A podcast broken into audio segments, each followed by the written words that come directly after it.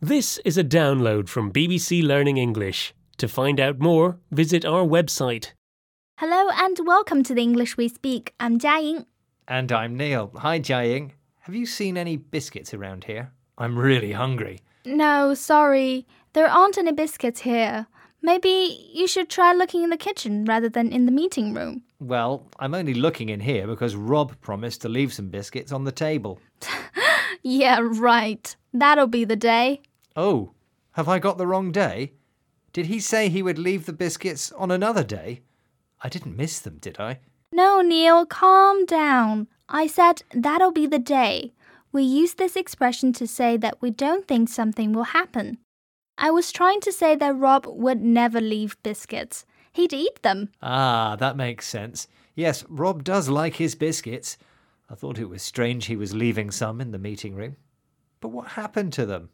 Well, we can talk more about this mystery after these examples. He said he was finally going to apologise. That'll be the day. You think you're going to beat me at Monopoly? You never have and never will. That'll be the day. I'm not speaking to her because she forgot my birthday again. That'll be the day when she actually remembers.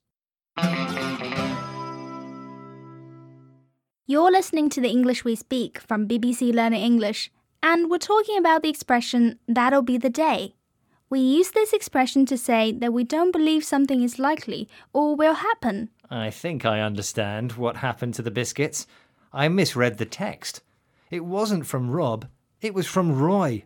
I wasn't wearing my glasses.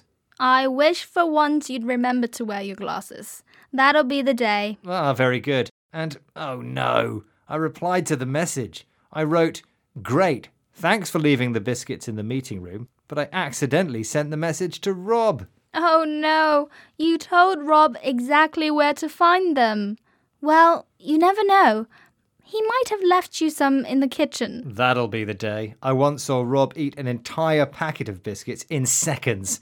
There's no chance there are any left. Oh well, never mind. Bye, Neil. Bye.